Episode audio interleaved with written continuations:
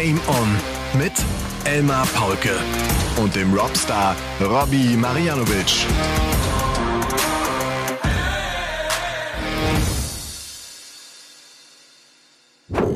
Ladies and Gentlemen, meine lieben Dartslauscherinnen, hier ist der Fels in eurer Brandung. Hier ist die beste Medizin für eure Ohren oder sollte ich sagen für eure Lauscher. Hier ist Game On mit Folge Nummer 159 und wir haben es tatsächlich geschafft. Die erste Bogey-Zahl ist erreicht. Und heute wird einfach mal nicht gecheckt. Heute wird gemeckert, wenn ich das richtig erinnere. Es ist der 25. Juli 2023. Für euch liegt das World Matchplay und das Women's World Matchplay bereits zwei Tage zurück. Für Robbie und für mich ist es noch ganz schön frisch. Gerade mal, jetzt schaue ich auf die Uhr, ich würde sagen so 15 Minuten ist es her. Und äh, man ist irgendwie noch geflasht, obwohl das Finale jetzt nicht das ganz spannende Finale war, aber es war ein Finale zweier Typen, die einfach klasse sind. Zweier Typen, die mitten im Leben stehen, die nicht abgehoben sind, die wissen, worum es im Leben wirklich geht und die einen großen Respekt äh, voreinander haben.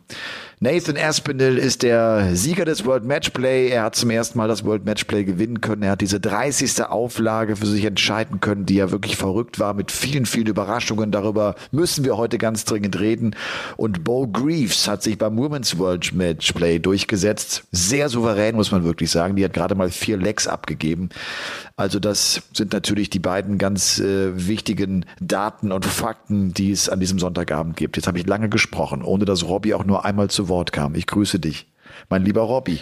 Mein Robstar. Hallo Elmar, hallo Elmar und natürlich äh, ein großes Hallo an alle Dartslauscher da draußen. Und ich weiß, wir hatten ja ein bisschen ausgemacht, dass wir vielleicht heute so eine Meckerfolge draus machen, weil es eine Bogey-Zahl ist. Da meckert man natürlich gern. Aber soll ich dir ehrlich was sagen? Ja. Nach diesen Szenen, nach dem Finale, wie viel Respekt und wie viel Liebe da auf der Bühne irgendwie zu spüren war, finde ich, dass es doch, dass es doch eigentlich viel mehr Sinn macht, das Leben ein bisschen positiver zu gestalten. Nicht immer nur meckern, auch wenn ich tausend Sachen hätte, über die ich meckern könnte.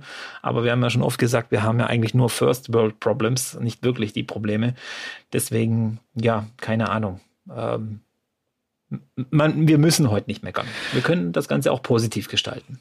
Robby. Oder hast du dir schon so viele Sachen aufgeschrieben? Robby, das mit dem Meckern war deine Idee. Ich wollte nicht ich meckern. Weiß, du wolltest weiß, meckern. weiß. Aber wenn du nicht meckern willst, Ich finde ich, sollten Aber wir es eine- auch lassen. Das Leben ist schöner, eine- ohne ja, zu meckern. Ja. Aber eine Sache muss ich dir kurz erzählen. Letzten Ja. Samstag ähm, bin ich ähm, zum Bundesliga E-Dart-Spiel gefahren nach Stuttgart. Grüße gehen raus an die Evolution Neckar Bomber.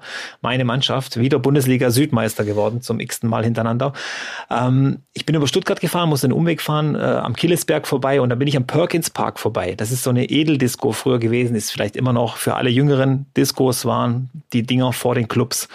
Also bevor es die Clubs gab, gab es die Discos, da sind wir hingegangen. Und als junger Kerl war ich in, in, äh, in einer Kneipe tätig. Was heißt in einer Kneipe? In einer Bar, war dort Barkeeper, sehr elitäres Publikum teilweise. Eines Abends haben mich mal ein paar so junge Burschen eingeladen, ich soll doch mitkommen nach Feierabend, die gehen in Perkins Park.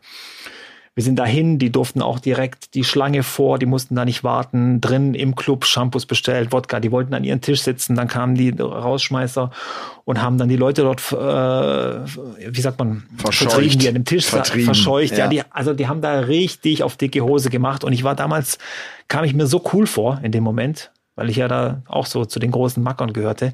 Heute schäme ich mich zu Tode für diesen Abend, weil ich denke, ey, was für ein ja, sorry, aber wie, wie blöd muss man eigentlich sein, dass man sowas cool Was findet? für ein Arschloch wolltest du sagen? Was für ein Arsch war ich da? Sag's ja, ruhig. Heute, heute, ja, heute sehe ich die Situation ein bisschen anders, weil wir vorher über Nathan Aspinall geredet haben, wie der sich verändert hat mit den Jahren. Und äh, das vielleicht so nicht meckern, aber vielleicht so der kleine Tipp an alle jüngeren Zuhörer. Das Leben ähm, spielt manchmal ganz komische Spiele mit dir und Dinge, die du heute total toll findest und total cool sind und von denen du 100% überzeugt bist, die können in ein paar Jahren ganz anders aussehen. Deswegen nicht immer so steif und fest auf irgendwas beharren, sondern auch mal ein bisschen locker bleiben. So. Ja. Wir müssen Kurze Geschichte nur das fand ich, äh, fand ich auch im Kommentar von dir einen guten Gedanken, so die Karriere von Nathan Aspinall, der, die so den ersten Höhepunkt hatte damals mit dem Finale bei den äh, World Youth Championship gegen Max Hopp, das er verloren hat. Und damals hat er sich so große Hoffnungen gemacht, äh, für die WM qualifizieren zu können. Das ist dann ja nicht eingetreten, hat nicht funktioniert. Wie der sich entwickelt hat, was das für ja. ein guter Typ auch einfach inzwischen ist, der den Sport so prägt, der so eine ganz eigene Art und Weise hat. Das müssen wir äh, dringend, finde ich, nochmal ansprechen. Das, das, das, das lohnt sich. Äh, Übrigens. Ja. Ja, wenn ich so mal äh, sagen darf, ähm, damals hat Max Hopp die Doppel 5 zum Match gecheckt gegen Nathan Aspinall in diesem Finale. Und heute gewinnt Nathan Aspinall mit der Doppel 5 das World Matchplay. So, so schließt sich der Kreis wieder. Sorry, ist mir gerade noch so eingefallen, weil, weil es auch die Doppel 5 war. Ja, okay. Du, ähm, trotzdem, bevor wir auf da zu sprechen kommen, ich habe noch sieben Tage bis zum Arlberg Giro. Äh, ich habe so gerade linker Oberschenkel zieht ein bisschen, so keine, keine Verhärtung, aber ich merke die Belastung. Ich trainiere eigentlich zurzeit immer so, dass ich einen Tag fahre, einen Tag Pause mache, dann wieder fahre. Morgen muss ich wieder ran und versuche natürlich auch immer ne, die Berge mit reinzunehmen. Ich bin echt so gespannt, Robby. Ich weiß nicht, ob ich es packe. Äh, das wird eng. Ich fahre, wenn ich jetzt so trainiere, fahre ich in etwa ein Drittel der Strecke und ein Drittel der, der Höhenmeter, die da kommen werden. Und wenn ich zurückkomme, denke ich, okay, das könnte ich nochmal fahren. Ob ich es noch zweimal fahren könnte, weiß ich nicht. Das wird spannend ja. sein. Da bin ich echt. Äh also ich, ich habe ja gesagt, ich wünsche dir nur das Beste. Ich bin ja 20 Jahre jünger als du, deswegen ich würde es mir nicht zutrauen und äh, deswegen denke ich mal, das wird schon hart für dich. Also also ich glaube, du wirst, viele Menschen reden ja davon, an die Grenzen zu gehen. Ich glaube, Elmar Paulke wird in circa, ja, wenn ihr das hört, fünf, sechs Tagen genau wissen, was es heißt, an seine Grenzen zu gehen. Und ja. zwar so genau wie wenige Menschen auf der Welt. Ja, aber ich bin darin gut. Ich kann gut beißen. Ja. Ich kann, ich kann, ich komme dann so okay. in so einen totalen Tunnel rein und, äh, und, und kann fighten der, dann. Der Espinel des Alberg-Giros. Ja, gut, ich muss, ich will ja nur ankommen. Ich will ja nur, ich will nur das letzte Leck erleben sozusagen und dann, und dann auch mit dabei sein. Also da läuft der Countdown bei mir. Ich werde am Freitag nach St. Anton fahren. Dort geht's ja los, äh, also auch noch ein, zwei Tage da, weil ich ja noch irgendwie auch noch ein paar Teilnehmer treffe, mit denen ich jetzt auch die ganze Zeit in Kontakt war, die da auch mitfahren werden. Wir werden zwar nicht gemeinsam fahren, weil die halt vorne raus sind, weil das richtig gute Fahrerinnen sind. Und ich äh, ja gesagt habe, ich will das Ding von hinten äh, angehen, weil ich keinen Bock habe, in irgendwelche Stürze verwickelt zu sein oder irgendwelche Verrückten da, die, die wie die Irren lostigern. Ja, ich bin, äh, ich habe das heute auch gepostet. Ich habe so einen Mix aus echter Vorfreude, so bin echt gespannt und habe so Bock auf, auf, auf den Moment, auch wenn wir da morgens um fünf Uhr stehen, es geht los und das sind tausend Fahrer, also das, das, auf den Moment freue ich mich wahnsinnig, aber auch echt äh, so ein bisschen Angst. so ein bisschen Angst, dass das, dass, dass, dass ich da auf irgendeinem Berg irgendwie abnippel oder, oder nicht mehr weiß, wie es weitergeht, dann, ne, also so, die, dass mir, dass mir die, die, die Kräfte verlieren, verlassen, dass ich keine Kraft mehr habe. Du brauchst Kraft in den Beinen. Du brauchst nicht nur Ausdauer, ja. du brauchst Kraft. Ja. Und was, was äh, wirst du wirst du vorher noch frühstücken, wenn es ah, ja, morgens unbe losgeht? Unbedingt, unbedingt. Das, Viele das, Kohlenhydrate das wahrscheinlich, ist etwas, oder? Das ist etwas, was ich jetzt gerade trainiere. Das haben die mir nochmal gesagt. Du musst während des Trainings jetzt das Essen und Trinken trainieren. Du musst gucken, wie viel du aufnehmen kannst. Du musst also, und die, die sagen eigentlich, äh, musst du so zwei Riegel die Stunde essen und eine Flasche und, und irgendwie einen halben, dreiviertel Liter Wasser mit, mit so einem Gel drin trinken. Das habe ich ja. jetzt mal gemacht. Da habe ich das Gefühl, ich nehme während des Fahrens zu, wenn ich das mache. das werde ich so nicht durchziehen können, aber ich weiß, ich muss, ich muss futtern. Ich muss echt, du musst, ich werde mir das tatsächlich auch in meinem Tacho einstellen, dass der mich immer erinnert, dass ich, dass ich den Riegel esse. Weil du das vergisst. Wenn du, wenn du, weißt, wenn du so am Limit bist und kämpfst, du vergisst zu, zu fressen. Du musst, du musst Nahrung aufnehmen. Ansonsten äh, höre ich immer wieder, das könnte der Grund auch sein, weshalb du es am Ende nicht schaffst, wenn du nicht gut, dich nicht gut ernährt hast. Ja. Also ich bin gespannt. Ich, ich äh, bin in Gedanken bei dir. Das ist schön. Am Sonntag, da werde ich, wenn das Wetter gut ist, wahrscheinlich in meinem Whirlpool liegen im Garten und werde ganz, ganz, ganz fest an dich denken und sagen, Mensch, der Elmar, der, der geht gerade voll an die Grenze. Du, und ich habe jetzt mal Wetter auch gecheckt. Da ist es jetzt irgendwie nachts sind es dann neun Grad. Uh, das ist kühl. Ich ja, überlege echt schon, ich muss jetzt schon mal fragen, ob ich da Handschuhe anziehen muss oder, oder, oder eine also Jacke, Jacke sowieso, aber Na, ja, ich fahre zurzeit mit dem Fahrrad zur Arbeit. Ja. Äh, 13 Grad sind es da morgens immer. Es ist schon kühl. Also wenn du den Berg runterfährst äh, mit dem Gegenwind und so, das ist schon kalt. Also da habe ich auch schon überlegt, ob ich jetzt doch lieber bei 13 Grad schon Handschuhe anziehe. Also 9, ja. 9 ist nochmal weniger. Ja, oder vielleicht auch dann erst Jacke aus und Berg hoch, dann da ist ja nicht kalt, aber wenn du, du hast genau recht, wenn du runterfährst, dann dann dann dann wird's echt kalt, ne?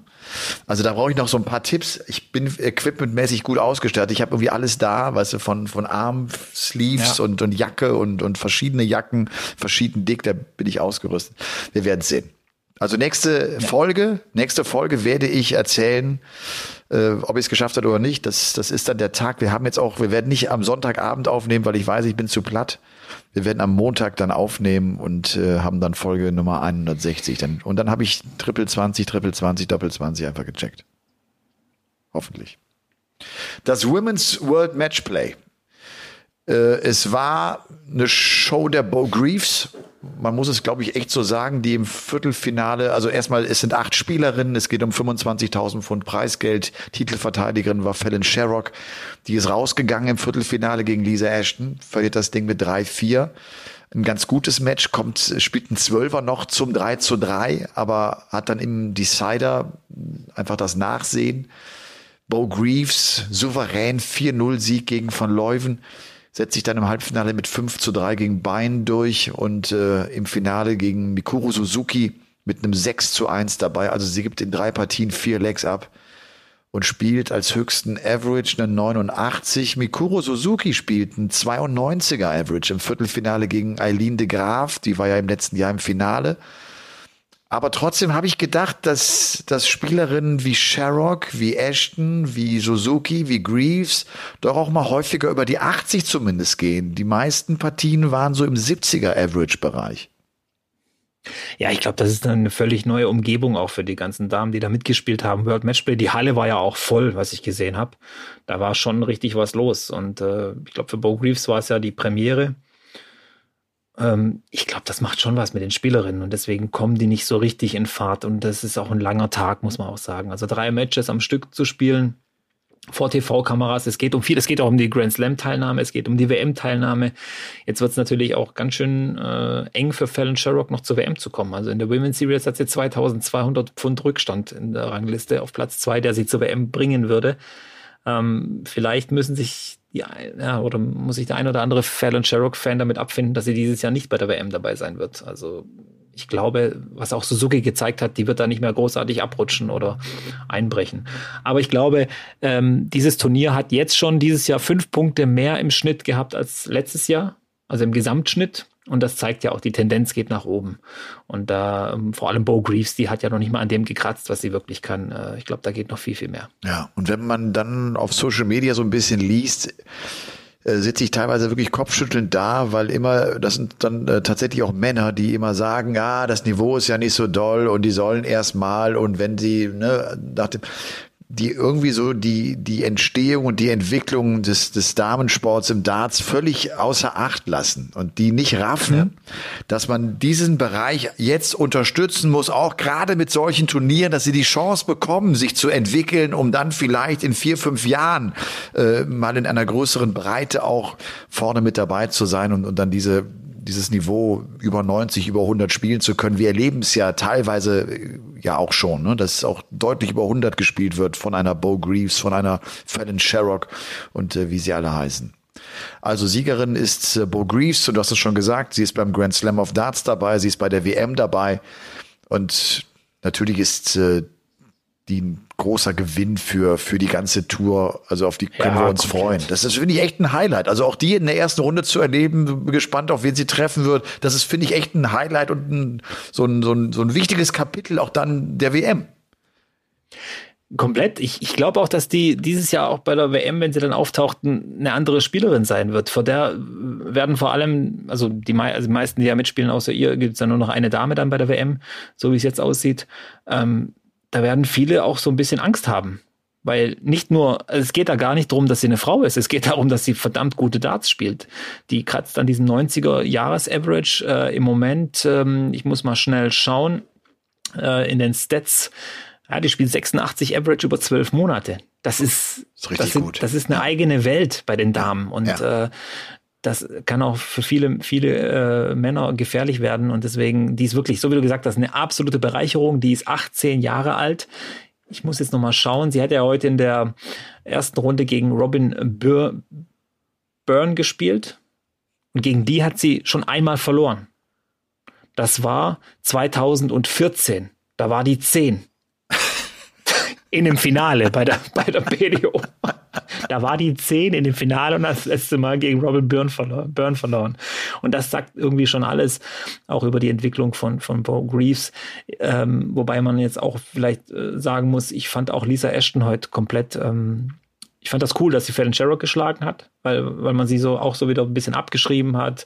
Lisa Ashton dreht so ein bisschen die Zeit zurück, aber sie ist schon nicht mehr ganz so frisch, wie sie mal war. Also Lisa Ashton äh, geht jetzt eben auch, ähm, ich glaube, ich weiß gar nicht, wie alt sie ist, aber sie geht schon äh, Richtung Rente, glaube ich eher. Das sieht man ihr auch an. Und Mikuru Suzuki hat mir gefallen weil sie von der Reaktion, von ihren Emotionen ganz anders ist, wie sie früher war. Die ist ja Japanerin, wir wissen ja, die, die sind sehr zurückhaltend und auch sehr sparsam mit den Emotionen. Ähm, das fand ich total cool, dass die so ein bisschen aus sich rausgegangen ist. Und ein letztes zum Schluss. Da müssen sich auch die Männer mal so ein bisschen ein Vorbild nehmen an den Damen. Ich fand die Damentrikots viel, viel cooler als alle Männertrikots. Die haben viel mehr Mut bewiesen, da war viel mehr Design, Farbe und alles dabei. Also da sind die Damen bei mir zumindest äh, weit vorne. Ja, weil du gerade äh, nicht genau weißt, äh, wie alt Lisa Ashton ist. Ich muss eines korrigieren. Beim Paulke der Woche äh, letzte Mal, bei der letzten Folge, haben wir Rory McIlroy auf über 40 geschätzt. Der ist 34. Und der kommt übrigens äh, auch nicht aus Irland, wie ich das dann gesagt habe, sondern es ist ein Nordire. Und wir wissen, das ist den Nordiren sehr wichtig, ja. dass sie aus Nordirland äh, sind und nicht aus Irland. Also äh, ihr merkt schon, ich verfolge den Golfsport dann und habe unheimlich Spaß an so einem Wochenende und äh, glaube, kann das auch sportlich ganz gut einordnen, wenn sowas herausragendes passiert. Oder das können wir wahrscheinlich alle, wenn wir das damit erleben. Aber ich bin äh, dann vom Alter und äh, was sie alles gewonnen haben und wie lange sind sie auf dem Circuit mit dabei. Auch wenn ich irgendwie vor zehn Jahren mal Golf kommentiert habe, so ein paar Mal, bin ich da nicht so Ist, ganz im ja. Thema drin. Ist 34 äh, noch so ein junges Alter als Golfspieler? Wie, wie lange spielen die ungefähr? Nur als reine Neugier. Ja, Weil das beim Darts ja immer so eine Diskussion ist. Ja, der, der wird noch einiges spielen. Also jetzt kann ich dir auch da irgendwie keine, kein, kein Champion nennen, der jetzt äh, aber ich glaube, so bis Mitte, Ende 40. Wann ist, wann ist Langer zu, äh, auf die Senior Tour gegangen? Der war ja auch unheimlich lange mit dabei. Das sind ja alle die Spieler, die dann auf die Senior Tour gehen, sind ja die, die die, die Tour unheimlich lange noch mitspielen. Ja. Aber kannte der, bevor ich jetzt wieder Quatsch erzähle und so tue, als nee, weil wir ja immer drüber die, die, die ja, ja, ja, ich verstehe weil wir immer die Diskussion haben, wie ja. lang kann man denn als Darts-Profi so mithalten? Ja. Und wir sagen ja auch selber, glaube ich, so ab 50 muss man schon feststellen bauen die meisten ab. Also Phil Taylor war dann auch so nicht mehr ganz der frischeste. Peter Wright merkt man, glaube ich, auch langsam an, dass es nicht mehr weit nach oben geht. Simon Whitlock und äh, wie sie alle heißen, Mervyn King, das sind ja alles so diese Ü50-Spieler. Und ich könnte mir vorstellen, Robby, ich meine, wenn wir gerade jetzt äh, von, von den Spielern sprechen, sind es ja Spieler, die erst relativ spät in etwas höherem Alter auf die Profitour gekommen sind. Wenn wir jetzt ja. die Spieler haben, die mit 16 schon so gut sind, die das mitmachen, ich kann mir nicht vorstellen, dass die mit 50 auch noch, äh, ich auch nicht. Äh, 30 Wochen im Jahr auf der Tour rum sind. Also die, ja. die vielleicht werden Karrieren jetzt äh, früher beendet werden. Van Gerven deutet das ja auch immer wieder mal an, dass er sich nicht vorstellen kann, noch mit Mitte 50 50 Darts zu spielen. A, ja, hat er genug verdient und B, hat er auch wirklich genug Darts geschmissen bis dahin. Ne? Ich glaube, diese fünf WM-Titel, das ist noch so ein, sein großes Ziel. Wenn er die hat, dann, dann wird er wahrscheinlich sagen, so, jetzt habe ich Barney eingeholt, jetzt bin ich der Holländer in der Darts-Geschichte. Deswegen, ja. Ja. Aber World Matchplay war nichts bei MVG. Ich weiß, wir hatten es letzte Woche schon so ein bisschen thematisiert, aber ähm, ich fand es auch so witzig, wie Brandon Dolan dann im nächsten Spiel mit einem 88er Average sang- und klanglos einfach aus dem Turnier verschwindet. Und das ist auch ein Klassiker. Das ist ein Klassiker. Ja. Passiert so wahnsinnig ja. oft. Du hast so dein Highlight und warst auch so in der Vorbereitung nur auf dieses Match konzentriert. Dann gewinnst du es und ja. es fährt alles runter in deinem Körper und du bist nicht mehr imstande, das auch nur annähernd zu wiederholen. Vielleicht, bevor wir auf das World World Matchplay jetzt gleich zu sprechen kommen. Ich habe mal so ein bisschen den Fahrplan rausgesucht. Was steht eigentlich jetzt an im August und im September? Also wir werden die World Series haben, zwei Turniere der World Series in Neuseeland. Es wird zwei Players Championship Turniere im August geben in Hildesheim, zweimal Challenge Tour, zweimal Development Tour und auch zweimal European Tour Qualifier wird's geben. Das Ganze in Hildesheim. Dann haben wir im September zwei Dreierblöcke, was die Players Championship Turniere betrifft. Und übrigens äh, habe ich jetzt gesagt, Players Championship im August ist in Hildesheim. Im September ist sie in Barnsley, zwei Dreierblöcke, da gibt's also insgesamt sechs Turniere. Es wird im September die beiden European Tour Events geben von Jena und von Budapest. Und dann wird's noch die World Series Finals geben in Amsterdam. Das ist so mal so der Ausblick, was kommt im August, was kommt im September. Das sind ja eigentlich so die etwas ruhigeren Monate, bevor es dann im Oktober, wie ich finde, schon mit dem WM-Countdown irgendwie losgeht. Mit dem World Grand Prix beginnt für mich die WM-Zeit äh, so in etwa. Da, da ja. wird's, da wird's ernst, ne? Geht Schlag auf Schlag dann ja auch mit den Majors, äh, ja. Grand Slam, Players Championship Finals, European Darts Championship. Ähm, die letzten Entscheidungen fallen, wer geht überhaupt zur WM. Ich finde vor allem diese internationalen Qualifier extrem spannend. Dann wird es die Super League geben und so Sachen. Also tolle ja. Zeit. Also nach dem Sommer geht's richtig ab. Geht's richtig ab. Aber jetzt mal äh, die 159. Was ist das, was dich am meisten nervt zurzeit? Du, du liest ja viel. Was, was beschäftigt dich zurzeit am meisten, damit du einmal meckerst? Was, was ist, was ist so ein großer Kritikpunkt von dir oder worüber regst du dich gerade auf? Bei der Politik rege ich mich im Moment auf, weil die immer, sich immer weiter von der Realität entfernt und dass Probleme nicht gelöst werden, sondern immer nur die Ursachen bekämpft werden. Also nicht die Ursachen, Verzeihung, die, die, die, die Folgen aus, aus, aus falschen Entscheidungen werden ständig kritisiert und hervorgehoben und es wird immer nur, ja, wie soll ich sagen, es brennt überall und, und, und man, man löscht mal kurz und versucht, aber diese, diese, dieser, dieser Brandherd, der wird nie richtig aus dem Weg geräumt. Und das, das ärgert mich im Moment einfach, dass, ähm, wie gesagt, das Hauptproblem ist, glaube ich, für mich im Moment, so politisch gesehen, weil das ist ja auch die große Diskussion so im ganzen Land, dass diese Menschen sich immer weiter von den echten Problemen der Menschen entfernen. Von den, ja, von ihren. Weißt du, was ich heute noch gedacht habe? Und jetzt mal ganz unabhängig davon, äh, welcher Partei ich, äh, welche Partei ich wähle oder, oder, oder, äh, wem ich, wem ich da mehr zutraue oder bei dem ich glaube, dass, dass er die richtigen Wege einschlägt. Ich finde, dass Bundeskanzler Scholz, den kriegst du gar nicht mit irgendwie gerade, oder? Der hat doch, der hat doch eigentlich ein Amt, wo er mal zwischendurch auch ein paar Sachen regeln müsste, wo er, wo er mal eine Stellung beziehen sollte. Der findet gar nicht statt und das jetzt übrigens seit Wochen nicht. Den höre ich zu keinem Thema mal irgendwie sagen, ich sehe das so und so, wir machen das so und so. Erstaunlich. Ja. Und das in einer Phase, wo so viel schief liegt, wo es so viele Probleme, massive Probleme gibt. Also das ist vielleicht man, ja auch das, was du sagst, man, man hat keine Lösung. Das ist vielleicht das, ja. ne, man, man, man, äh, man ja. sehnt sich nach dieser einen Person, die endlich mal auf den Tisch knallt und sagt, so, wir machen das jetzt so, weil ich das will, und dann ist Ende, dann ist die Diskussion auch am Ende. Und dann macht man sich vielleicht wahrscheinlich bei vielen Menschen unbeliebt, so wie das vorher der Fall war. Ich will mal nur sagen, ich sag mal, die für die Älteren Helmut Kohl war auch nicht auf der Beliebtheitsskala immer ganz oben. Auch Angela Merkel hat viele Dinge entschieden, die nicht alle gut fanden. Helmut Schmidt, das war ja einer aus, aus vergangenen Tagen, der hat sich, der hat ja immer klare Kante bewiesen. Und nach so einem sehnst du dich irgendwie. Und Olaf Scholz, wenn du sagst, man sieht nichts, der, der findet ja gar nicht statt. Das ja, finde genau. ich ein bisschen genau. schade eigentlich. Der überlässt allen anderen die Diskussion und ja, versucht alles wegzulächeln so ein bisschen, aber das funktioniert eben nicht. Ja, ja gut, er versucht halt äh, im Hintergrund das irgendwie zu regeln, ne? aber er, er tritt, ja. er tritt irgendwie nie nach vorne und nochmal, das ist der Bundeskanzler. Das ist echt etwas, was, ja. was ich gerade vermisse, dass da, dass da sich jemand einfach mal hinstellt und, und mal eine klare Richtung vorgibt. Okay. Dann haben wir das abgehakt mit dem Meckern. World Matchplay. Was an äh, jetzt neun Tage sind gespielt und vorbei. An was, was denkst du als erstes, wenn ich sage World Matchplay 2023? An was ich als erstes denke, boah, da fallen mir jetzt nicht viele Sachen ein. Sind das die Überraschungen? Bin. Sind das, ist das jetzt äh, irgendwie das Finale noch? So die, die Typen äh, Clayton und, und Aspinall? Ist es das frühe Ausscheiden der beiden Deutschen? Haben wir heute gar nicht im Kommentar drüber groß geredet, dass sie beide in der ersten Runde rausgegangen sind? Äh, es ist eher so die, die Tatsache, dass wir relativ früh wussten, dass es kein großer machen wird, dass es einen neuen Sieger geben wird. Das bleibt mir jetzt so im Gedächtnis und dass man ab diesem Moment dann einfach nur so neugierig, neugierig war, wer macht's denn? Und man hätte ja jeden Namen in den Topf werfen können. Es war bis zum Schluss, ich mein, wenn Damon Hatter gewonnen hätte, hätte es mich jetzt nicht um, um vom Hocker gehauen. Luke Humphreys war ganz heiß bis zum Schluss, dass er es holt.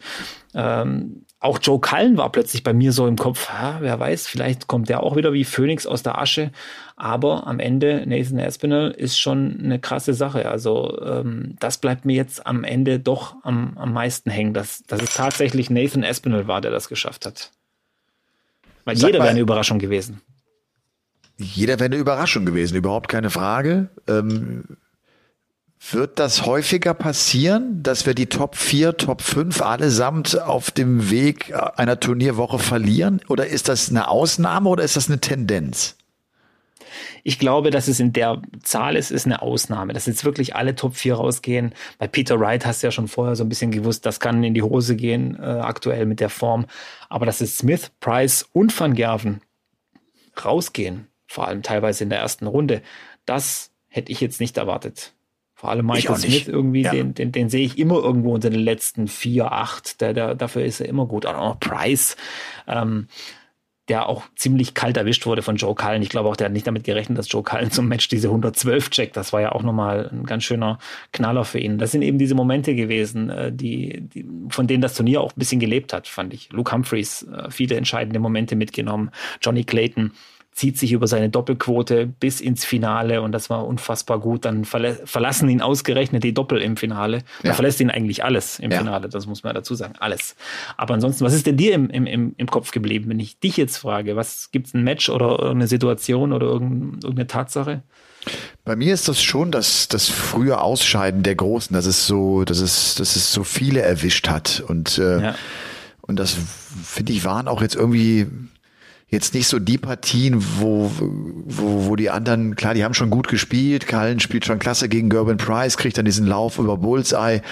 Aber ich habe mich so gefragt, hätte, hätten die ganz, hätte, hätte Taylor, hätte Taylor auch diese Matches verloren? So, ich, mir hat so ein bisschen schon die Dominanz der, der ganz Großen gefehlt. Die haben irgendwie alle auch ein, ein bisschen nachgelassen. Ne? Sie haben irgendwie alle auch nicht so richtig gut gespielt ja, die sind halt, äh, Taylor hat auch nie dieses Pensum gehabt, was die da abarbeiten. Klar. Das ganze Jahr über. Und bei Taylor hast du früher gewusst, wenn Taylor früh ausgeschieden ist, dann hast du eigentlich darauf wetten müssen, dann gewinnt eben Wade. Das war ja so die Standardregel bei dem ganzen Ding.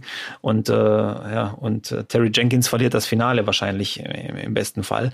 Aber ansonsten, ja, ich, ich glaube, das hat einfach mit dem Pensum auch was zu tun. Das, das spüren die Spieler auch. Und jetzt hat es eben mal ein paar auf einmal erwischt wo man dann auch sagt, man, ja, jetzt stehen ja für die meisten die Reise, oder für viele, für acht Spieler steht ja noch Australien, Neuseeland an. Van Gerven hat abgesagt, aus bekannten Gründen, ist ja auch klar, wir haben ihn gesehen, also dem, der will sich wahrscheinlich erstmal erholen. Aber ähm, ja, ich kann es nur noch mal sagen, Darts verändert sich und das war wahrscheinlich so, so, so eine kleine, so eine kleine Erhebung in der Statistik, die ja. es noch mal richtig zeigt. Ja. Mit Clayton hatten wir den dritten Waliser in der Geschichte in einem Finale des World Matchplay nach Richie Burnett und nach Gerben Price. Auch er hat das Finale verloren, also noch kein Waliser, der das Turnier gewinnen konnte. Nathan Aspinall müsste der siebte Engländer gewesen sein, der das Turnier äh, gewinnen konnte. Klar, wir wissen alle, World Matchplay steht in Verbindung mit The Power, mit seinen 16 Siegen. Die Phil Taylor Trophy ging also heute an Nathan Aspinall. Ich habe das auch im Kommentar gesagt. Ich habe wirklich in diesem Jahr zum, zum ersten Mal, das, diesen Gedanken habe ich echt nicht oft gehabt. So, ich habe gedacht, wo ist eigentlich Phil Taylor? Das ist doch sein Lieblingsturnier. Wo ist der eigentlich? Ist doch die Trophäe ist doch nach dem benannt. Der muss sich da mal blicken lassen. Der muss das Ding doch mal überreichen. Der muss doch mal da stehen und muss sagen, hier Nathan Aspinall, herzlichen Glückwunsch. Das ist meine Trophäe, das ist mein Turnier gewesen. Ja, also nichts liegt mir ferner, als den großen Phil Taylor zu, zu, zu kritisieren. Das weißt du. Das ist, äh, der ist, der hat bei mir auch so ein bisschen heiligen Status. Den darfst du nicht anfassen. Aber ich glaube, jetzt so wir, wir sind ja hier anfassen. unter uns. Wo willst du den denn anfassen? also, nee, aber, aber so wir unter uns, wir sind ja jetzt hier unter vier Augen. Ja wir können uns wahrscheinlich schon so ein bisschen so zu 50 Prozent denken, warum der da nicht auftaucht. So 50 Prozent. Das lasse ich jetzt einfach mal so offen. Du weißt, nee, was ich meine und alle ja, anderen draußen können sich, ja. Ja, aber ich, ich kann das auch gerne verbalisieren. Man, du bist ja als, ja. Äh, du, du bist ja abends noch bei Exhibitions dabei und so, dann willst ja. du das. Ähm, also klar, das, es hat irgendwie, kann es natürlich sein, dass er ein Problem damit hat, dass sie ihn irgendwie alle spielerisch überholt haben, so dass, dass er nicht mehr äh, der große Hero ist. Dabei stimmt es gar nicht. Dabei würde das für mich überhaupt nicht diesen Eindruck äh, dalassen. Also ich, ich weiß nicht, ja. ich glaube, ich glaube, der hat eine falsche Wahrnehmung, wenn das denn der Grund ist, warum er nicht kommt. Oder er hat keinen Bock mehr drauf. Oder er sagt einfach, ja. ich, ich will, ich, wenn ich komme, will ich Geld verdienen. Das wäre mein Beruf. Ich möchte, ich weiß auch nicht.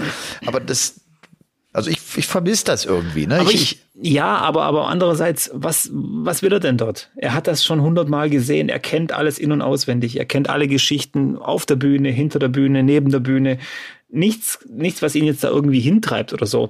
Ich, vielleicht will er auch nicht, dass, dass die Leute denken, äh, er will jetzt irgendjemand die Show stehlen oder so. Vielleicht denkt er so auch in, in, in sich selber, hey, das ist denen ihr Moment. Ich will da nicht auftauchen. Das Na ist ja, jetzt eine andere Welt und, und das ist gut so. Und die sollen ihren Spaß haben, auch ohne mich. Aber wenn bei den French Open Björn Borg zur Siegerehrung kommt und Rafael Nadal diese Trophäe überreicht, weil der jetzt irgendwie mehr French Open Siege hat, ist das doch ein toller Moment, wenn Champions sich begegnen aus unterschiedlichen Äras und, und Zeiten.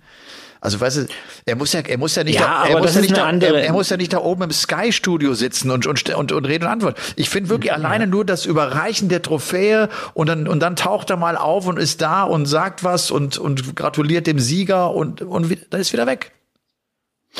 Ja, also ich glaube, es ist auch typabhängig. Ich glaube auch nicht, dass, äh, keine Ahnung, wenn du äh, beim Fußball, ich glaube niemals, dass Cristiano Ronaldo irgendjemand den WM-Pokal überreichen wird. Nach seiner Karriere. Das gibt er sich nicht. Weil er einfach vielleicht nicht die Mentalität hat dafür.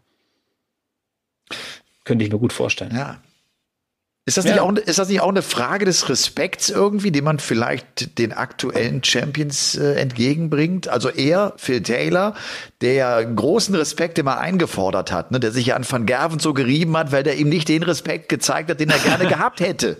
Ne? Oder es ist einfach ja? die Generation, von der er Taylor, glaube ich, das könnte auch so sein, äh, von der er denkt, so, das hatte nichts mehr mit dem zu tun, wie wir Darts ja. erlebt haben. Ne? Das könnte auch ein, ein Grund sein. Könnte aber, auch ein Grund sein. Aber ihr merkt, wir, wir rätseln rum. Wir haben mit The Power darüber noch nicht gesprochen. Aber vielleicht macht man das mal. Weißt du, vielleicht, den, den werde ich nochmal interviewen irgendwann, Phil Taylor. Das kann ich mir nicht vorstellen, dass ich mit dem nicht mehr spreche. Den habe ich ja zuletzt in Unterhaltungsshows eher mal getroffen. Aber da werde ich ihn darauf echt mal ansprechen. Frag ihn mal, ja. Ja, das interessiert Frag mich echt. Mal, ja. ja. ja. stimmt. Ja. ja. Nathan Espinel ist der zwölfte Champion des Turniers. Das, du hast es gesagt, das war irgendwie auch früh klar, ne, dass, es, dass es einer werden wird, ein neues Gesicht werden wird, nachdem äh, Peter Wright auch früh rausgegangen ist. Lass uns mal ganz kurz so ein paar Namen durchgehen. Gary Anderson, den haben wir letzte Woche noch in der Folge äh, ganz schön gelobt für den Einstand, hat ja Dave Chisnell rausgenommen und hat aber dann irgendwie auch nicht nachlegen können. Und wenn man das jetzt mal so mein, sieht, finde ich beim World Matchplay, dann ist es irgendwie so, wie das auch schon vor äh, fünf, sechs, sieben Monaten Drei Jahren waren. Ja, oder, ja, oder so, ja. weißt du, so. Nee, aber er geht mit 102 Average raus. Also Daryl Gurney äh, spielt weit, weit über dem, was er sonst gespielt hat die letzten zwei, drei Jahre.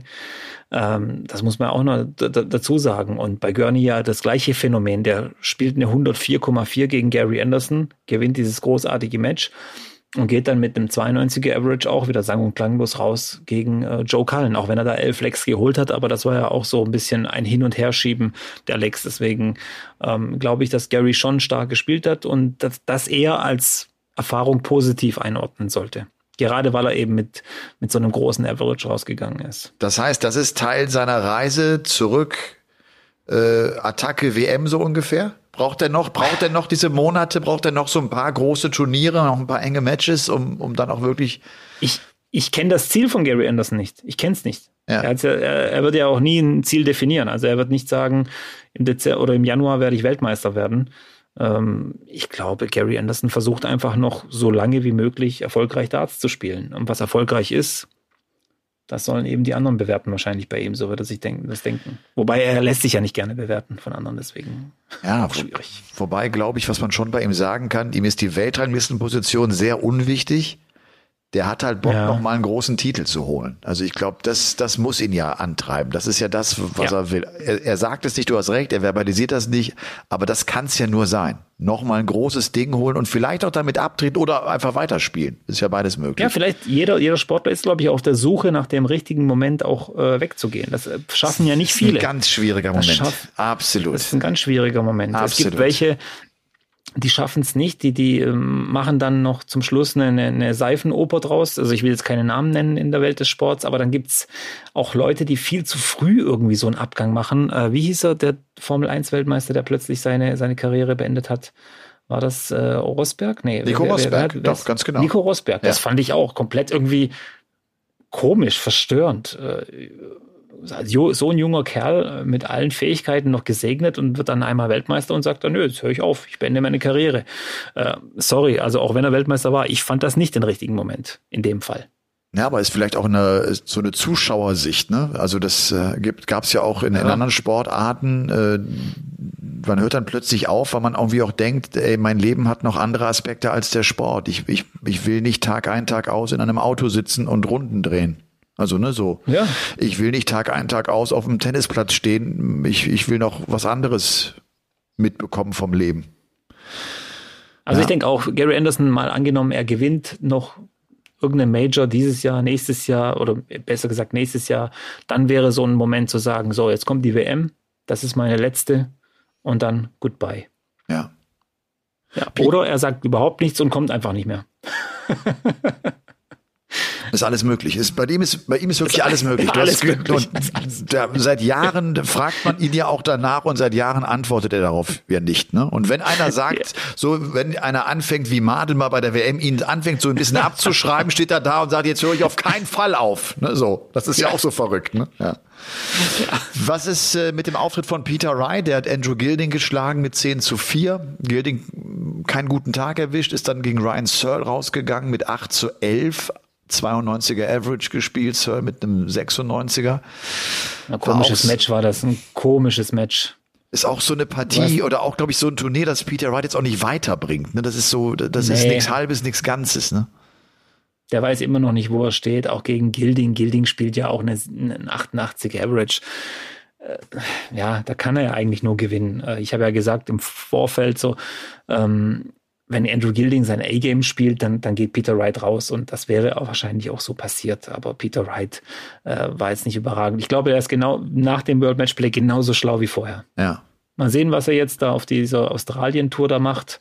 Ob er das so ein bisschen als Trainingssession nimmt oder wie auch immer. Da ist er ja dabei äh, wieder.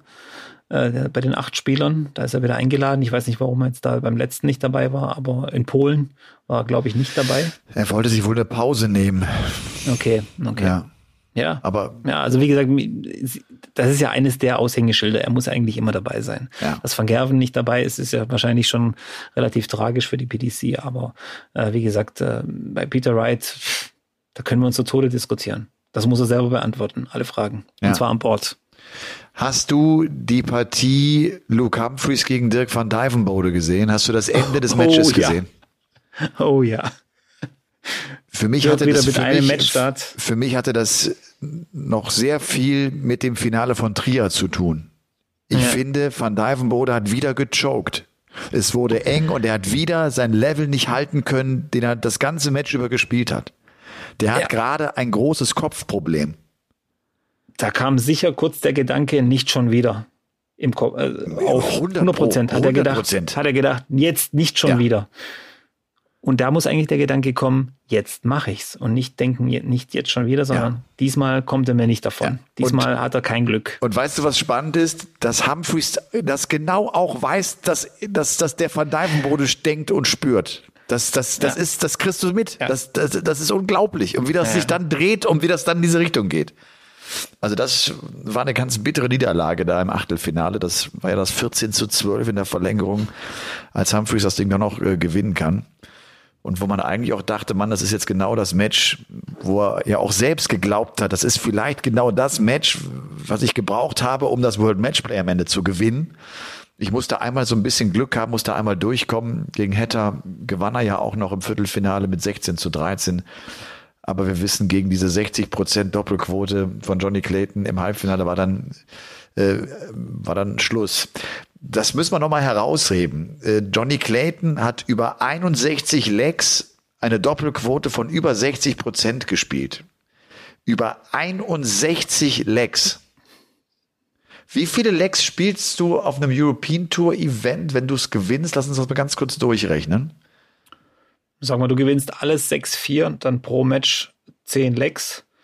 Dann hast du äh, letzte 32, letzte 16, letzte 8, letzte 4, äh, 50, 50 Lecks, 60 Lecks ungefähr, ja. 60 Lecks ungefähr. Jetzt ist es ja noch ein bisschen Lecks, länger, weil du sieben, weil du ja, acht Lecks ja, ja, brauchst. okay. Sagen, Aber trotzdem, wir mal 60 das, Lecks. das, das bedeutet eigentlich, du spielst ein komplettes Wochenende auf der European Tour mit einer Doppelquote von 60 Prozent. Das ist, Ja. Das, das, Also das kann mir nicht vorstellen, dass es jemand schafft. Also Ja. das ist fast unmöglich. So über so über so eine Distanz war waren also war war, war deswegen ja umso geschockt. Wir waren ja umso geschockter, als das weg war. Von von einem Moment auf den anderen so gefühlt Johnny Clayton doppelt zu. Und zwar und nicht nur, dass der nicht getroffen hat. Das waren ja da waren ja teilweise äh, Darts dabei, die waren ja zwei drei Zentimeter über oder neben dem Doppel. Das war ja haarsträubend. Ja. Und ich habe dich das ja auch gefragt äh, jetzt im Finale. Ne? So, ich glaube, im dritten Leck gab es zum ersten Mal Double Trouble bei beiden. Sehr, sehr früh in der Partie. Und da habe ich mich noch gefragt, ist das jetzt für Clayton so ein Aussetzer, da macht er schnell einen Haken hinter? Oder ist das so ein Anzeichen, deine große Stärke bricht dir gerade weg? So, ne? Und, und äh, kann, kann beides sein. Du hast im Kommentar auch gesagt, dass Clayton, das, der ist so schwer zu lesen. Du hast genau recht. Der ist unfassbar schwer zu lesen. Du weißt nie, wie es dem Clayton geht, ne? Nee. Wird er ja auch nie selber sagen. Nee. Er, er versucht ja immer alles positiv darzustellen und ja, wird schon, wird schon, wird schon. Ja, packe ich eben sicherheitshalber eine Regenjacke ein. Hab zwar den Wetterbericht nicht gelesen, aber schauen wir mal. also, äh, Ja. ja, aber, Ja, aber es war schon, aber jetzt im Nachhinein wissen wir, es war ja nur der Anfang vom Ende für ihn. Und das, äh, das, das Schockierendste waren ja wirklich diese elf Lecks hintereinander für Espinel. Elf Lecks hintereinander. Sowas habe ich ja noch nie gesehen bei Clayton. Dass ihm Ja. jemand elf Lecks hintereinander wegnimmt. Wahnsinn. Äh, 18 zu 6 endet das Finale übrigens. Und Espinel kommt durch mit einem 96er Average. Bei Clayton steht eine 93. Ähm, Espinel, das war ja auch so schräg, hat 10 Lecks lang keine 180 geworfen, obwohl er 37 vorher im Turnier geworfen hatte. Der hatte also so die, die jeweiligen Stärken waren nicht da. Nicht das Power Scoring bei Aspinall und auch nicht die Doppelstärke bei Clayton. Und dieses Scoring kam dann mit dem elften Leg. Das hat ja auch dann Aspinall im Interview gesagt. Diese dritte Session, das war für ihn auch so dieses Aha-Erlebnis. Jetzt, ab jetzt lege ich los, ab jetzt wird's richtig gut. In dieser dritten Session spielte er einen 110er Average. Da war er auf einmal da, da funktionierte auch dann die Triple 20. Der hat am Ende 22 140er Aufnahmen gespielt. Und das sind damit neun mehr als Clayton. Auch das ist ja so ein Wert, den er normalerweise anführt. Also das sind so, so zwei, drei Aspekte im Spiel von Clayton, die er normalerweise anführt, über die er das Match auch gewinnt, die dann heute nicht da waren. Ja. Da ist mir heute so ein bisschen eingefallen, diese Statistiken. Ähm, wir haben ja diese, diese Statistik, diese relativ neue mit den Trebleless Visits. Also äh, Aufnahmen ohne Triple. Ich finde eine Statistik gut, wo man mal sieht, wie viele Triple getroffen wurden. Also nicht pro Aufnahme, sondern insgesamt. Wie viele Triple hat man getroffen? Damit würde man diese 96er, 95er und, und, und 91er Aufnahmen auch so ein bisschen abbilden, finde ich. Und das wird vielleicht auch nochmal so ein bisschen mehr Licht ins Dunkle bringen, warum manche Spiele so laufen, wie sie gelaufen sind. Aha. Gerade weil wir ja darüber geredet haben, im Finale steht 5-5, Clayton spielt 10 Punkte höher im Average, kann aber nichts draus machen. Kann nichts draus machen. Und äh, deswegen so eine Statistik vielleicht, wo nur die Triple zu sehen sind, fände ich jetzt erstmal nicht schlecht. Ich meine, Espinel sagt ja über diese ersten zehn Legs, ich habe dann diese Clayton-Momente gehabt mit 110, Ja. 108, 108 gecheckt. Der räumt also Ja. diese High-Finishes äh, ab in einer Phase, in der es im Scoring nicht so läuft. Damit kompensiert er das und irgendwann äh, fliegt er los ne? und, und, und marschiert, spielt ja auch nur 170, 470er Checkouts gab es äh, im Verlaufe dieses World Matchplay 2023. Und äh, klar, 30. Ausgabe und eine ganz besondere, das haben wir jetzt irgendwie auch so oft gesagt, aufgrund all der Überraschungen leider, wie gesagt, halt auch nicht mit einem äh, besseren oder größeren Erfolg eines deutschen Spielers. Wenn man das jetzt mal sieht, wie viele große Namen früh rausgegangen sind, könnte man ja irgendwie auch denken, Mann, das war auch für Martin Schindler, das war auch für Gabriel Clemens eigentlich eine große Chance, wenn er halt ja. Äh, die erste Runde überstanden hätte. Ne? Ja. ja, das stimmt. Ich habe ja auch noch einen Namen aufgeschrieben, wo ich glaube, den werden wir eine ganze Weile vielleicht nicht mehr beim World Matchplay sehen wäre traurig. José de Sosa. Aha. Auch einer zusammen mit Kim Halbrechts so ein bisschen auch ganz still, heimlich, leise raus aus dem Turnier. Ich weiß nicht, was ich von, bei, bei De Sosa irgendwie denken soll. Also nur jetzt mal nebenbei gesagt. Also es ist eine schwierige, schwierige, auch eher kaum, kaum zu verstehen. Mal kommen unglaublich gute Spiele zusammen, dann wieder ganz schlechte Spiele. Aber ich glaube, insgesamt, De Sosa wird sich langsam aus der Weltelite verabschieden. Okay, der ist jetzt in der Weltrangliste die 18. Vielleicht mal ja. so die größten Bewegungen in der Weltrangliste. Espinel als Sieger verbessert sich von neun auf fünf, verbessert sich also um vier Plätze. Cross rutscht drei Plätze nach hinten von der fünf auf die acht. Cullen rutscht drei Plätze vor auf die elf. Vandenberg, der war ja der Finalist aus dem Jahre 2021, geht um drei Plätze nach hinten auf die 13. Wenn wir weiter nach hinten rutschen, haben wir noch Christoph Rattal Ratajski, der ja Halbfinale vor zwei Jahren spielte, ist jetzt aus dem Top 20 rausgerutscht von 19 auf 23. Wir haben einen Kellen Ritz, der sich ja als Top 30 Spieler, als einziger Top 30 Spieler nicht für das World Matchplay qualifizieren konnte. Der ist auf die 29 nach hinten gerutscht. Und dann haben wir klar noch so einen Mike de Decker um vier Plätze vor, Steve Beaton, weil er sich qualifiziert hat, um sechs Plätze vor. Und ja, das sind so vielleicht die markantesten Bewegungen in der ja, Devin Peterson rutscht auch nochmal sechs, ja, sechs Plätze nach unten nach dem World Matchplay. Ich weiß gar nicht, war der 2021 noch qualifiziert oder nicht? Wahrscheinlich schon. Ganz ne? sicher. Ja. Aber auch so ein, so ein Zeichen dafür, der Abwärtstrend. Also Devin Peterson wird sich wahrscheinlich auch so, so langsam auf die Q-School vorbereiten müssen. Ja. Ja, mit ja. Sicherheit. Mit Sicherheit. Und damit, äh, meine sehr verehrten Damen und Herren, kommen wir zum Paulke der Woche. Der Paulke der Woche. Der Paulke der Woche bleibt äh, heute in der Sportart Darts und er geht an die großartige Bo Greaves. Bo Greaves, die den Sport, die den Damensport einfach auf ein neues Niveau hebt die den Damensport prägt und die, glaube ich, mit der wir noch ganz viel Spaß haben werden in den nächsten Jahren, die auch auf der Männertour noch einiges anrichten wird. Das ist einfach eine tolle Spielerin, wie souverän die sich heute durchgesetzt hat. Wie gesagt, vier Lecks nur abgegeben in drei Partien. Das Finale gegen Mikuru Suzuki 6 zu 1 gewonnen. Das war derart souverän und dominant, dass sie den Paulke der Woche verdient hat. Bin ich voll bei dir. Oder? Die ja, ist einfach, komplett. die ist einfach super. Ja. Und ich wiederhole nochmal meine Forderung. Nicht nur diesen Grand Slam Platz, nicht nur diese WM-Teilnahme für die Damen in der Rangliste. Gebt denen ein oder zwei Tourcards. Macht das einfach. Das wird keinem schaden, die fehlt auch keinem oder, oder sonst irgendwie bei den, bei den Herren. Ich finde, das würde ähm, das Bild voll, vervollständigen. Challenge Tour kriegt zwei Tourcards, die Development Tour kriegt zwei Tourcards äh, oder eine, ich weiß gar nicht mehr genau. Aber das wäre eine Sache, äh, da wird man das nochmal, da wird man die Tür nochmal noch mal weiter aufmachen, um das Ganze nochmal ja, auf das nächste Level zu heben. Und ja. ganz ehrlich, Bo Greaves auf der Tour, das wird was. Da bin ich mir ziemlich sicher, weil sie ist ja auch so eingestellt, wenn du sich fragst, spielst du die Q-School? Ah, ich weiß noch nicht und vielleicht und bla bla. Gib sie einfach und, und lass sie spielen. Ich, ich, also sie, sie wäre für mich sofort die erste Kandidatin, die da reingehört in die Tour, so außerhalb von denen, die es auf der Q-School gewinnen. Ja, ja, ist ein ja. guter Gedanke. Kann ich voll nachvollziehen. Ja. Würde ich, glaube ich, auch ja. unterstützen. Ja, sehr gut. Ja, du, Folge Nummer 159. Wenn du doch mal meckern möchtest, mein lieber Robby, Kannst du das jetzt an dieser Stelle tun? Ich habe äh, übrigens heute auch mich dann nochmal, bin ich auf Instagram nochmal live gegangen. Ich fand, das war uns eine Woche, ja. die auch auf Social Media echt Bock gemacht hat. Es war viel los. Ich habe ja irgendwie jetzt auch viele Tippspiele und Gewinnspiele gemacht, aber da ist irgendwie, ich mag diese Interaktion. Ich mag, wenn da viele Meinungen zusammenkommen und wenn da einfach was los ist, weißt du, wenn, wenn, wenn geklickt wird, wenn Kommentare reingeschrieben wird und es fair miteinander umgegangen wird, man andere Meinungen hat Hat mir großen Spaß gemacht. Das, ist, das war cool. Ja, da möchte ich nochmal gern sagen, ich, ich sehe, dass ich auch, ich habe viele Nachrichten gekriegt, ist ja immer so, wenn ich bei der Zone als Experte am Start bin.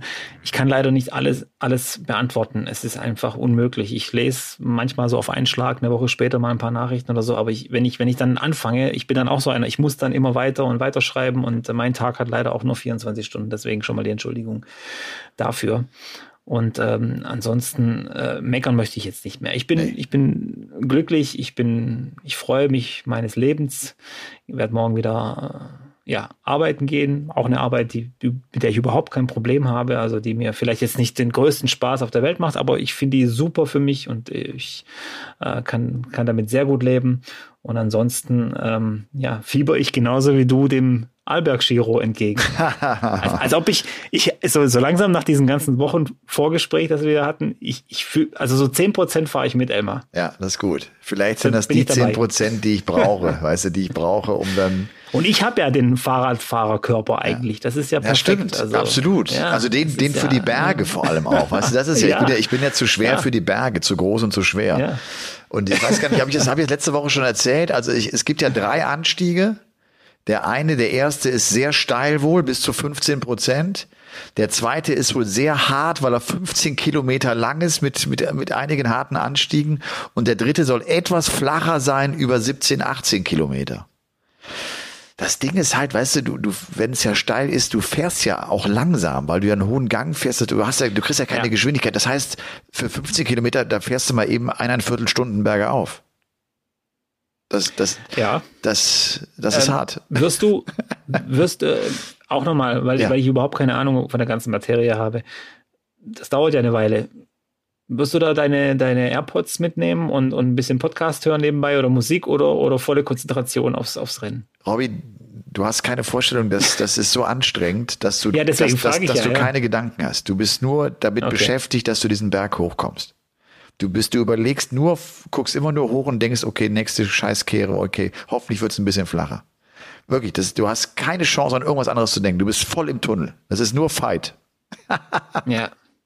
Also, also wie gesagt, so war ich das zumindest damals, aus. als ich in den Bergen einmal unterwegs war. Da, ja. da, da habe ich keinen, wirklich keinen Platz für irgendwas gehabt. Ich habe aber nichts gedacht. Ich war nur ja. damit beschäftigt, den Berg hochzukommen. Ende aus. Also ich kenne mich ja, wie gesagt, nie, nicht gut aus. Das Einzige, was ich natürlich weiß, ganz schlecht ist, Elmar, wenn der Hinterreifen flattert. Dann bist du zu schnell. Nur so als Tipp von mir. Wenn der Hinterreifen flattert und Kette rechts, ne, ist auch immer ganz gut. Ja.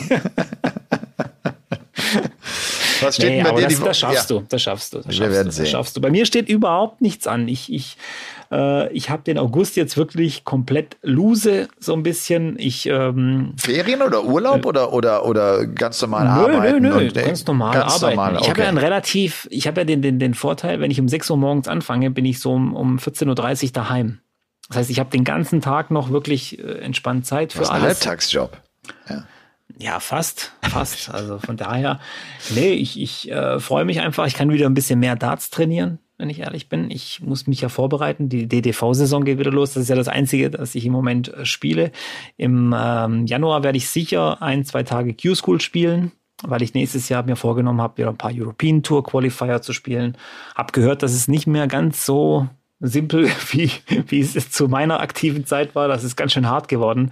Da gibt es wohl noch einige, die richtig gut Darts spielen in Deutschland und in Europa. Aber da freue ich mich einfach drauf. Äh, hab Bock, ähm, wie gesagt, äh, ja, vielleicht werde ich das eine oder andere YouTube-Video sogar machen. Das, äh, habe ich auch schon lange nicht mehr gemacht. Okay. Ich habe noch einen letzten Gedanken zum World Matchplay und äh, dazu, dass wir so andere Gesichter dann im Viertelfinale und im Halbfinale hatten.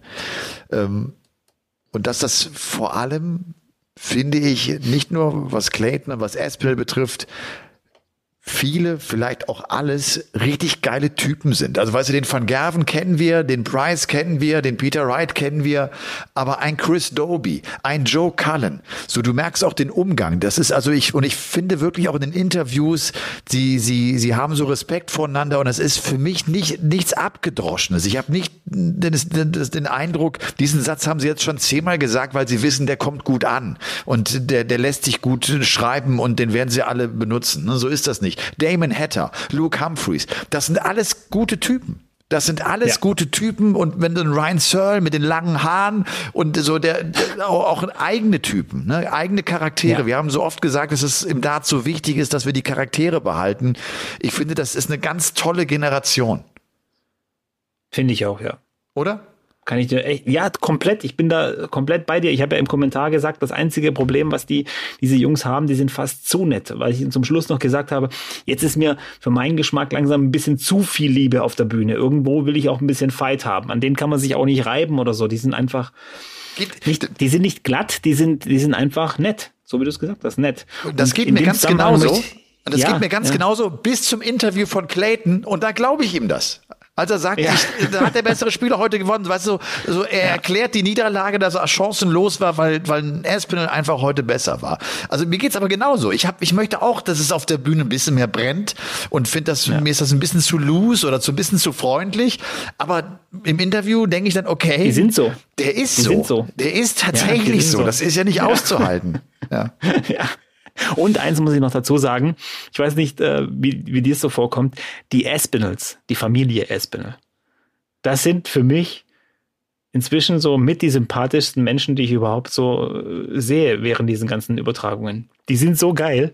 Ich, ich, ich finde die cool. Ich finde die Familie Aspinall einfach cool. Auch wie die sie so zeigen, die gehen ins Disneyland und, und feiern, machen eine Riesenparty, Nathans Geburtstag und so weiter. Das sind Menschen, die musst du einfach mögen, glaube ich. Ja. Ja. Das, das habe hab ich ja auch nochmal irgendwann diese Tage gesagt. Äh, das hat sich auch so verändert. Ich meine, der, der Cullen bringt seine Family mit, der Clayton bringt die Family mit, der Aspinall bringt die Family und zwar alle. Da ist der Opa, da sind die Töchter, da sind, da sind alle mit dabei.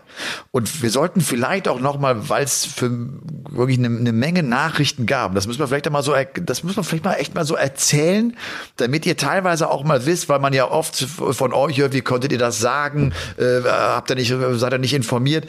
Also dann, dann sieht man, dass von Johnny Clayton die, die Frau nicht dabei ist. Man, man hört hier und da was. Plötzlich kriege ich Nachrichten nach dem Motto, der hat Eheprobleme. Seine Frau ist übrigens in, in Wales weiterhin. Der Opa, dein Vater ist übrigens gestorben. Hast du das mitbekommen, Elmar? Hast du noch gar nicht erzählt? Bis sich irgendwann herausstellt, nein, der ist natürlich noch nicht gestorben. Dem Vater geht's sehr schlecht und darum ist seine Frau in Wales geblieben, um sich um den Vater äh, des, des Mannes zu kümmern. Damit die Kinder nimmt der Clayton dann mit, damit die Frau Ruhe hat. Dann so, so teilen die sich das auf. Und so eine wunderbare Familie ist das. Aber diese Nachrichten bekommst du und wenn du das dann noch liest, während du kommentierst und das nicht genau weißt und vielleicht sogar noch anfängst, darauf einzugehen, erzählst du einen Haufen Scheiße und das nur, weil du denkst, dass der Typ, der dir das schickt, das doch wohl gecheckt haben muss, bevor er es einem selber schickt. Also wenn ich einem Kommentator schicke, der Vater von Johnny Clayton ist gestorben, muss ich mir dessen doch einigermaßen sicher sein.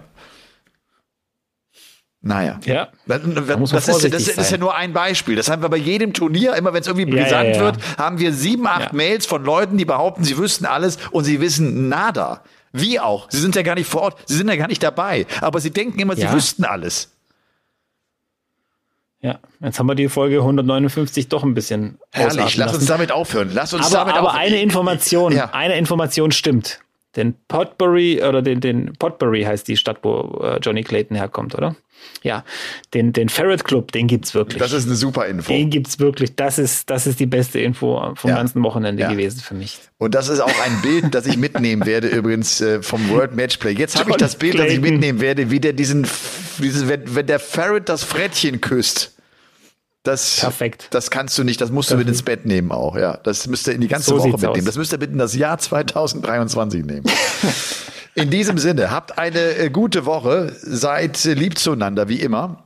Und äh, ich werde nächste Folge hoffentlich als Finisher hier sitzen, vom Albeck Giro erzählen und tolle Eindrücke gesammelt haben. Ich hoffe nicht, dass ich irgendwie im Krankenhaus liege. Ich hoffe nicht, dass ich zusammengebrochen bin. Ich hoffe nicht, dass ich aufgegeben habe. Äh, Ich hoffe, ich habe es einfach dann geschafft. Raus aus der Alle- Komfortzone. alle- Raus alle, aus der die Elmar- Komfortzone. Genau. Und alle, die Elmar nur das Beste und viel Erfolg für den Alberg Giro wünschen, die klicken jetzt auf die fünf Sterne bei der Bewertung. Sehr Und gut. dann weiß Habe der ich, dir Elmar Bescheid. jetzt- hab ich dir erzählt, dass mir einer angeschrieben hat, dass ich an seiner Haustür vorbeifahre und die werden Schilder hochhalten? Ja, Hab- hast das du hab ich gesagt. erzählt, ne? Hast die du werde gesagt. ich, Ja, die, ja, ja. ich halte an auch. Ist mir scheißegal. Die Minute heute oder her, da halte ich kurz mal an und sag Hallo. Also, habt eine schöne Woche. Bis dann. Ciao, Damon. Ciao, gute Nacht. Game On ist eine Produktion der Podcast-Bande. Neue Folgen gibt's immer dienstags, überall, wo es Podcasts gibt.